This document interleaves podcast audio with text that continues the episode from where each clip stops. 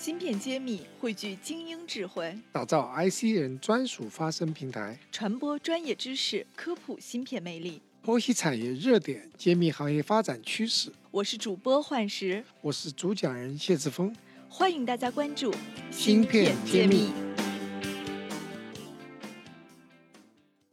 欢迎大家收听《芯片揭秘》，我是主持人幻石。今天非常开心，见到了一位久未谋面的老朋友，他是广东越纺科技有限公司的总裁汤天生，汤博士。好，那下面我们请汤博士跟大家打个招呼。哎，各位听众，大家好。为什么说跟汤博士是久未谋面呢？其实几年前我们和谢博士在创办爱心学院的时候，汤博士就来给我们站过台打过 call，我当时印象非常深刻。那个时候您还是在中芯国际当 VP 呢，对不对？哦，对，那时候我是在中芯国际站最后一班岗，那时候我是的这个执行副总裁嘛。完了，从那儿出来以后，我就。不久我就去了加拿大，所以就加拿大我们去收了一个公司，为国一个国企加拿大收了一个公司，所以我大概有两年多的时间不在国内，然后然后去年这个逃难逃疫情，就好不容易跑回来，绕了半个地球又跑回国内来，是吧？对，应该也是几十年在半导体行业了。对，现在回想起来，大概也差不多有三十几年吧。我是我们国内这个七七上大学的嘛。大学啊，学的是自动控制。毕业了以后呢，就到美国去学的电机系啊，Double E，我们常说的。从那儿开始就接触这集成电路设计啊，各方面的。那后来我又教了七年书，在这时候呢，做了好多研究呢，就是啊，集成电路在外空间使用的时候一些问题啊，怎么去解决。然后从那儿出来，做了一个参加了一个 startup 公司，然后就去 Intel，九九年，九九年。九九年加入，九九年加入的 Intel，然后我一到就是那时候参与咱们全世界第一个六十四位的 CPU 的设计工作。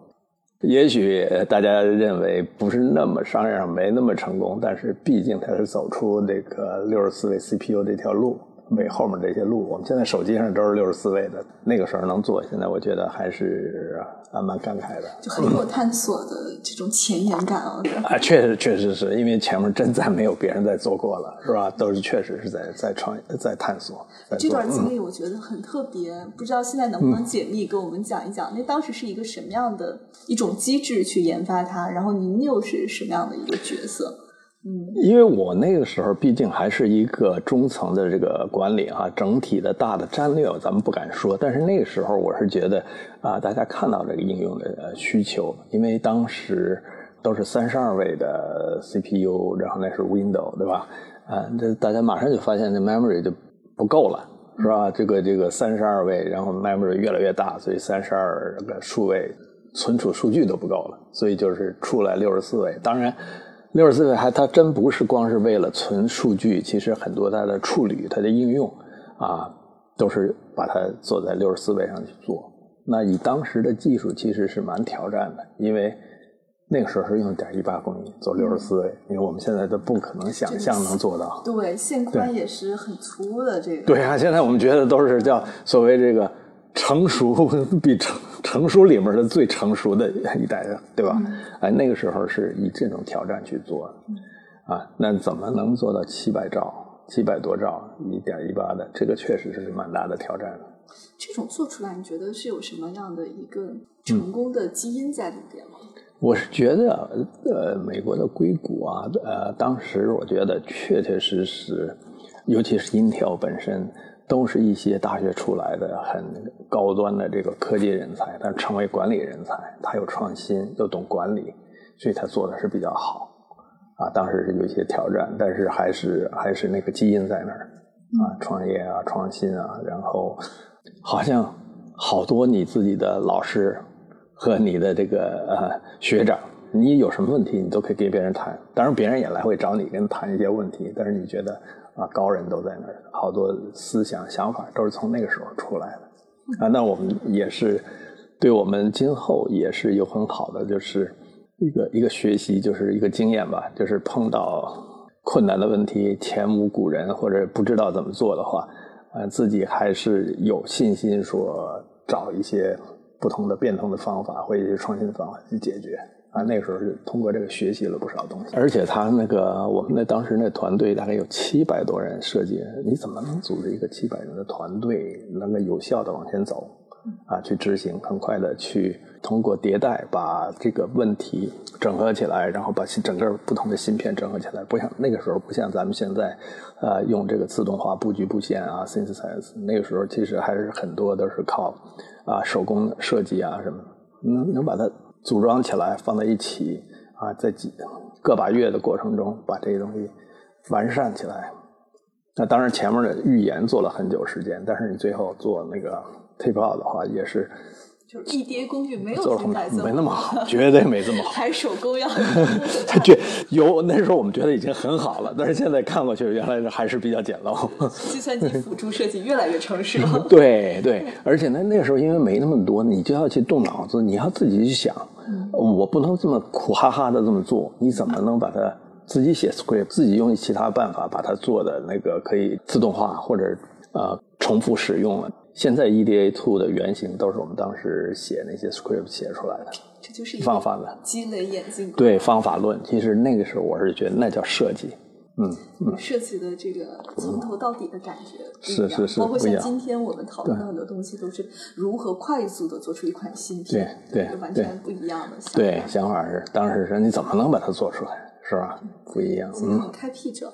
那当时那个时候，你认识我们谢志峰谢博士吗？哎，我真还不认识这个 谢博，他也在 Intel，但是他是做工艺的，我是做设计的，所以 Intel 是一个 IDM，对吧？他又有做工艺，又有技术研发，然后生产，然后设计，所以我们是在不同的部门，可能也在不同的 site。Intel 那个时候有很多不同的地方，我就不。记得我太大了，对志峰，我是回来以后在中心，我跟他认识的。您什么时候加入中心的？我加入中心是呃两千一零年，两千年。我在那之前我是在华虹文艺系嘛，就已经回国。我已经回国，我是零四年回国。我从 Intel 出来，我们就是创业嘛，几个 Intel 的朋友也是国内出去的，我们就在硅谷，在这个上海，我们就创立一个公司。啊，那个时候是中国最早的那个零四年的都是先驱。零四，对我们第一笔钱，我记得大概好像是零三年拿到的，天使放的。对啊，那个时候刚因为达达康 bubble 刚 burst 嘛，投资还不多。那当时我们那个做芯片设计的公司也不多，那个时候，所以那我们当时还是抓抓的时时间点还是不错的，然后我们就回来回来做的。嗯，对，我记得我们当时我们节目采访过，最早创立公司的是安凯。安凯公司的胡总，他也是，他也是蛮早的，对对对，但是融资很辛苦，是的，是的，机遇就是在破产的边缘。是啊，我们那个时候也是蛮蛮有幸的，是硅谷也拿了一些钱，然后我们在上海拿到拿到一些一些钱，还不少。你当时经常嗯，后来这个公司，这个公司现在还在啊，这个公司还在。那我们因为其实你这创业公司，有的时候大家走一走，就是说。可能跟初期的想法和目标不太一样，大家那个产品啊的变化。还一个呢，这么讲，其实 Intel 出来的，大家同质化比较高。就我们开始慢慢理解，人家讲说你同质化太高，那我们觉得说，那我们不如我们就分开来，在不同的地方去做不同的事情。其实我还是整个跟中国半导体强相关的一件事。那我们在 Intel 的时候，因为我做过一段那个 Intel 里面有一个叫。Microelectronics Service 其实是一个设计服务的最早的设计服务公司原型，那是用啊台积电的工艺替啊很多系统公司做芯片。嗯。啊，那个时候他们代设计对吧？对，从从 spec 开始，从这个这个定义开始来设计，然后的回来封装测试这些都做，Intel 来做，甚至我们用 Intel 里面的一些功能模块把它改成 IP。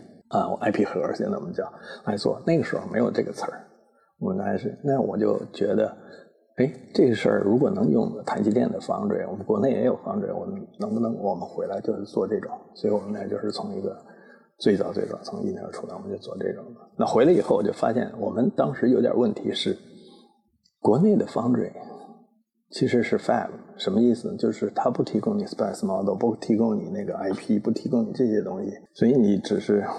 只能生产，完善还太差了，所以那时候我就就想，那既然我们都想在国内做芯片公司，我们又想在国内在留片，那我就得走到这个方队里面去，帮着方队把这些东西准备好。所以我就去了这个黄昏 EC 做他的设计服务的副总，啊，准备这些东西。为了 Fab 去补全啊，这就是为了中国的整个产业链把它做齐做全嘛，所以就是做的这些工作，当时就跳出来了。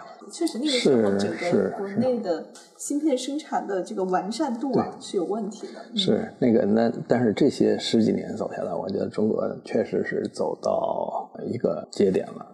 啊，就是基本环境应该该有的我们都有，也许不是最好，但是不会像以前就是眼看着就是没有。而且像这个年轻人啊，我们资金啊，整个市场环境完全不一样，完全不一样。有没有觉得他们的时代更好？我是觉得每一代人有每一代的使命和他的这个挑战和他的这个呃责任责任，还有他自己高兴开心的地方。现在年轻人真做实在的事儿，比我们现在可能当时做的多得多。我们大概感觉是在现在是在收获，或者是在耕种，我们那时候在开荒。听了这么多，我觉得汤博士确实在本土属于我们芯片行业的开荒者级别了。我也觉得是很幸运的，因为中国半导体能像汤博士这一类的工程师，甚至在这个行业并不像今天这般景气的时候，就能在坚持并且不断的前行。